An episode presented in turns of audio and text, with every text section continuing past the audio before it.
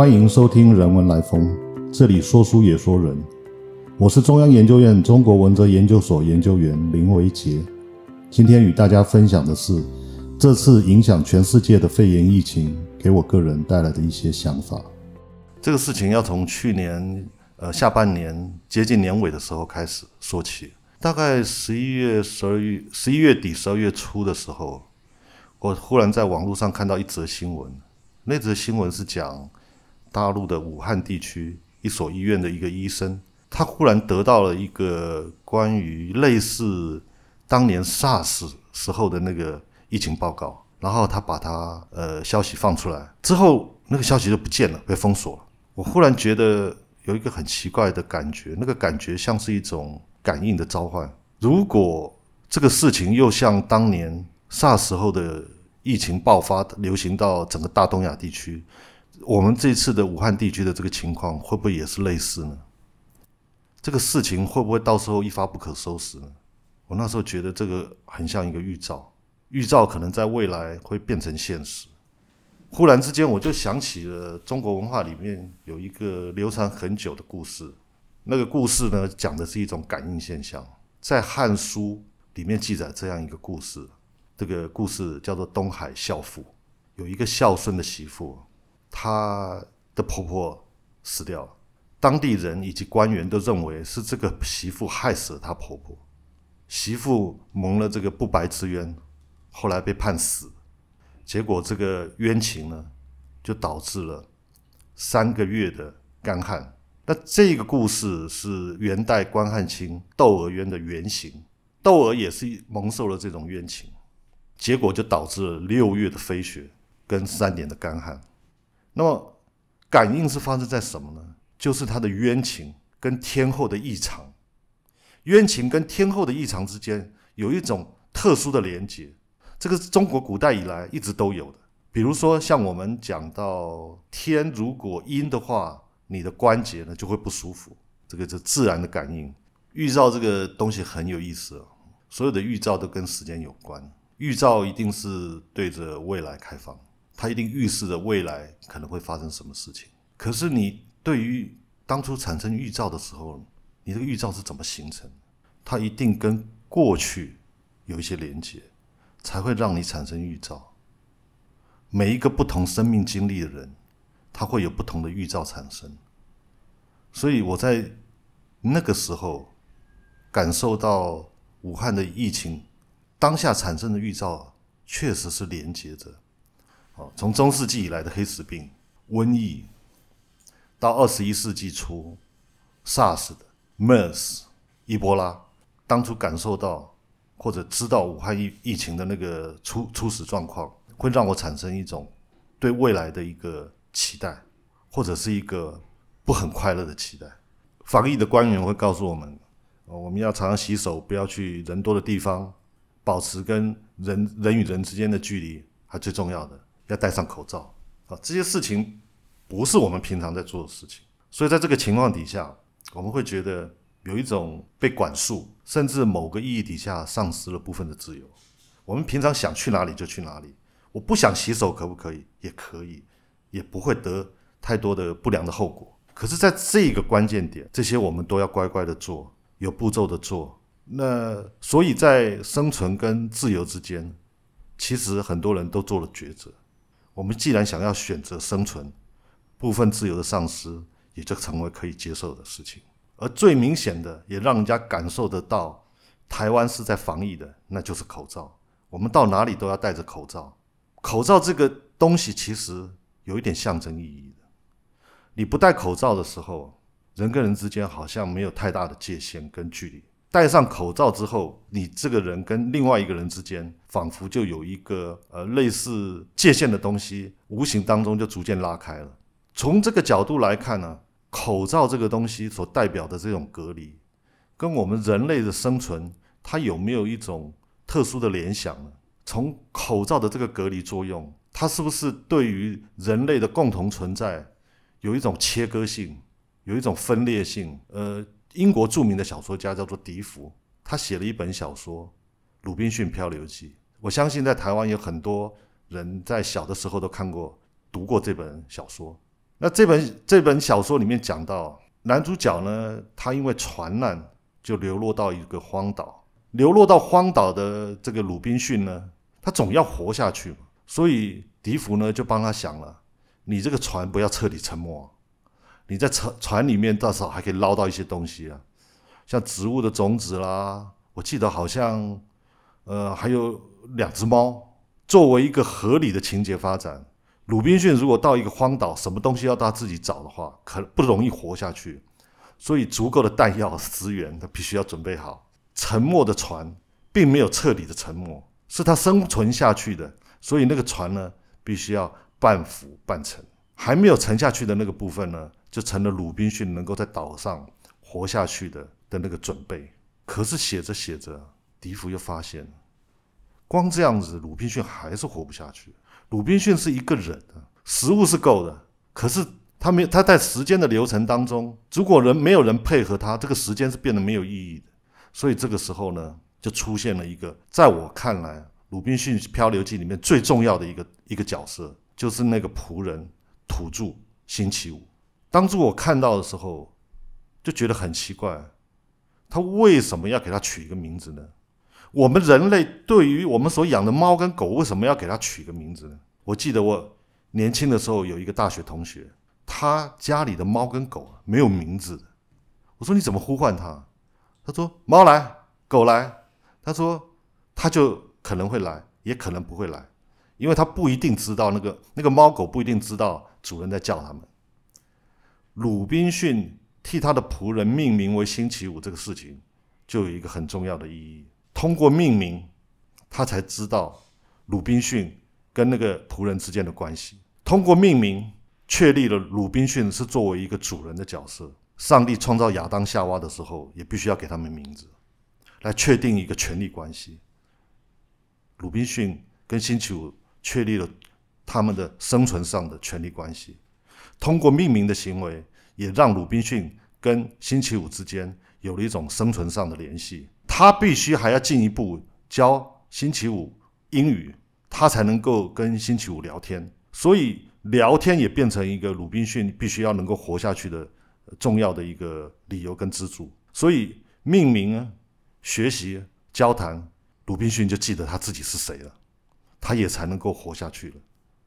这个故事在多年以后改编了成了一部有趣的电影，叫《浩劫重生》。前一阵子。很倒霉的得到了那个那个新冠肺炎的那个那个男主角 Tom Hanks，他呢也是流落到一座荒岛。他这次是因为这个飞机落海，他流落到一座荒岛，他必须在一个剧情的设计上找到一个当初类似星期五的角色。这次他很有创意，他找了一颗排球来代替星期五。那一颗排球当初看到的时候，我觉得很荒谬。可是越看，随着剧情的发展呢，我就发觉他跟《鲁滨逊漂流记》之间联系起来了。那一颗排球就是星期五，可是它比星期五更荒谬、更难搞定。他跟这个男主角之间呢，怎么样能够进行一种交流跟对谈呢？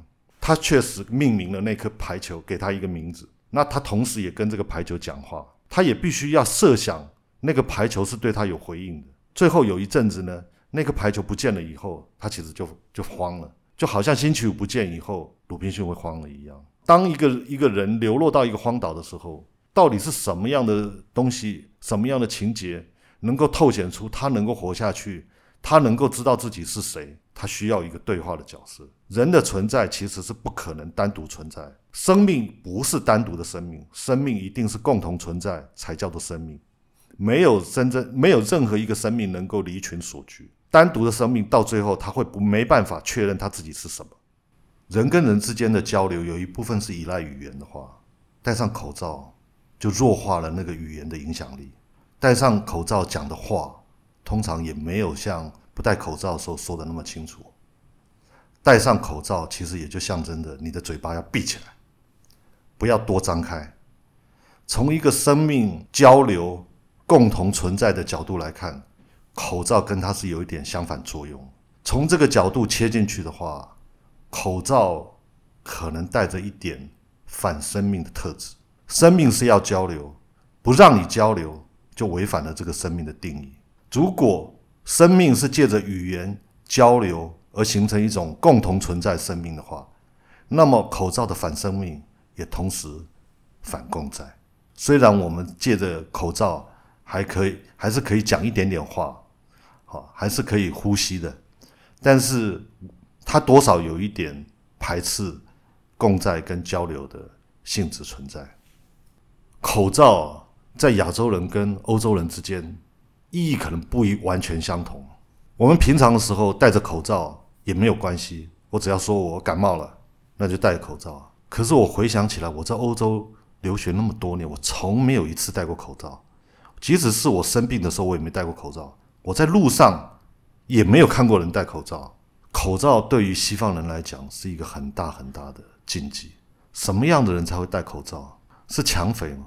还是跟西方基督文明完全不同的另外一个文明呢？口罩所象征的，可能还有一个潜在的基督教非基督教之间的冲突。这种宗教上面的冲突不能明讲。所以他把它变成另外一个融入当地生活的一个重要指标。如果你们这些不同信仰的移民戴着口罩，就表示你们没有真正融入我们，你要隔绝我们。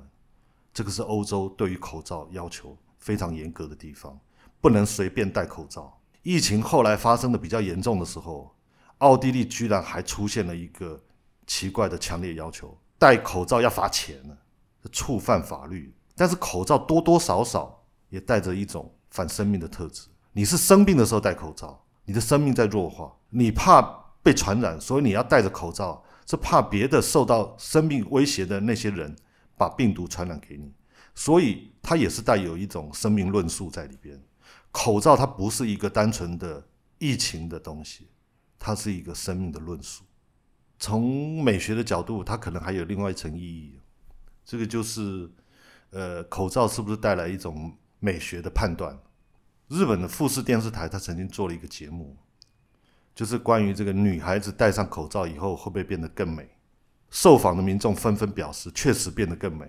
这个时候，有一个心理学家内藤一人就跳出来解释了，他认为口罩有一种美化的修补作用。你看到的那个部分是这样，看不到的部分呢，会自动帮你在美学上加分。所以。从这个看不见的那个部分呢，所增加的那个美感的加分呢，会去填补看得见的那个部分。口罩的看得见跟看不见的之间呢，就有一种美学的张力在。当然，我们也可以倒过来想啊，如果你露出来口罩所没有遮住那个露出来的部分呢，不是一个稀松平常的表现，而是一个很丑陋的，比如说有一块很严重的疤，有一个很凸显的痣在那个地方。人家会不会在你那个看不见的部分进行一种丑化的增补？你原来没那么丑的，结果更丑了。这个美学的增补跟修剪呢，确实都有可能会存在。所以这个问题啊，就导致另外一个部分：什么是看得见的，什么是看不见的？我们戴上口罩的时候，看得见的是眼睛，看不见的是嘴巴。有没有可能预示的这个？眼睛留下来的那个部分，它也有可能有一种看得见跟看不见的部分。我们眼睛是视觉，口罩所带来的看得见跟看不见的嘴巴跟眼睛，有没有可能你眼睛看得见的，另外有一个看不见的东西也在起作用眼睛是灵魂之窗啊，它是造化的精灵。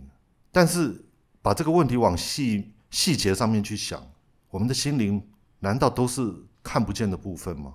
我们的心灵难道都看不见东西吗？心灵难道不是通过眼睛去看世界吗？看不见的东西，我们往往会做另外一种联想，以为它是隐藏的。比如说，呃，身体跟心灵，心跟物，有一些东西是看得见的，有一些东西看不见。看不见的，你觉得它是被隐藏的、被收收纳起来的；看不见看得见的部分呢？你觉得可以触摸到。可是这个中间有一个很很有趣的。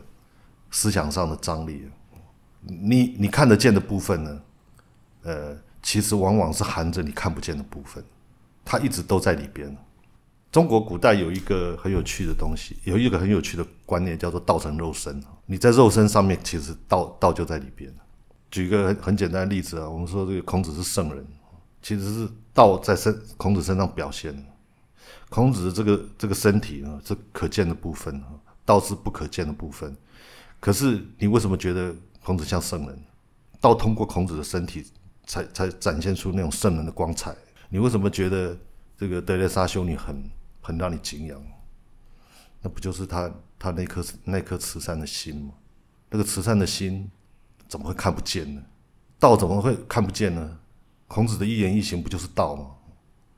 可见不可见的东西，不就是在可见当中才能够展现吗？我们的心所想的东西，不就在我们的视听言动里面吗？我们那些不可见的东西，其实都可见可见的东西所展现出来的光彩，跟它的晦暗，不就是一颗心灵所展现的光彩跟晦暗吗？在这次疫情发生的情形下，有一个我们最常见到的现象，就是大家戴口罩。戴口罩其实跟人类的那种共同存在感是有一点点违背的。不同的地区会感觉到这个违背感的大小。欧洲可能会觉得这个违违背感很很强烈，它会好像分裂人与人之间的连接感。那在亚洲，因为我们偶尔也会戴口罩，所以这个。这个破坏的破坏连接的那种感觉没有那么强，可是由于我们长期戴着，这个连接感也会加强。不过话说回来啊，疫情终究会过去，口罩的这种破坏生命共同存在的这种连接感，终究也会过去。简单讲，这次疫情是一个考验，戴着口罩也是一种考验下的经验。它考验什么呢？就考验着我们人类对于共同存在的追求，以及它。是否能够在未来继续存活下去的希望？谢谢您的收听。如果喜欢我们的分享，邀请您按下订阅支持。如果对节目内容有任何想法，欢迎 email 到听众信箱与我们交流。我们下次见。